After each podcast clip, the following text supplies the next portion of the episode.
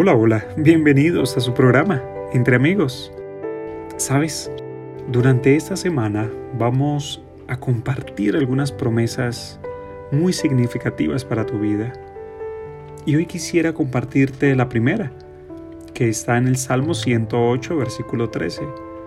Con Dios obtendremos la victoria y Él pisoteará a nuestros enemigos.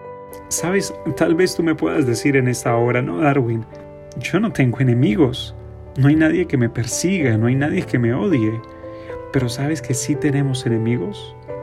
A veces los enemigos no se presentan como personas, a veces los enemigos se presentan en actitudes o en defectos de nuestro carácter.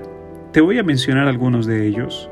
Por ejemplo, un gran enemigo que podemos tener todos nosotros es no leer no prepararnos, no crecer intelectualmente.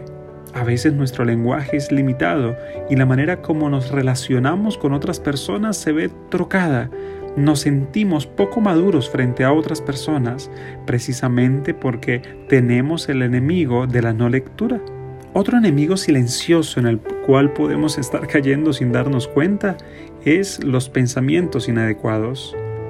¿Cuántas veces te has cogido a ti mismo mirando una imagen que no debías o escuchando una canción que en vez de enriquecerte no te ayuda para tu crecimiento personal?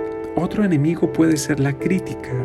A veces se encaja tanto en nuestros pensamientos que cada vez que nos dirigimos hacia alguien o hablamos de algo es de manera despectiva, negativa.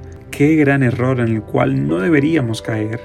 Y por último, el mal carácter un gran enemigo que puede terminar dañando amistades, destruyendo negocios, acabando hogares o haciendo perder aún a nuestros seres queridos como nuestros hijos.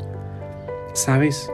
Podemos encontrarnos en un momento de prueba o en una tormenta emocional.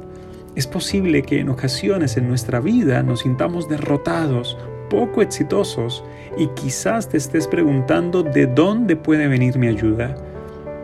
En todo caso, ya sea que estés herido, perdido confundido en tu vida, esta promesa es para ti. Con Dios obtendremos la victoria. Y es un recordatorio íntimo de que Dios tiene la victoria en ti. Esa victoria también es tuya y puedes vencer a cualquier enemigo, cualquiera que venga contra ti o cualquier mal hábito que haya arraigado en tus pensamientos Dios puede ayudar a pisotear a esos enemigos.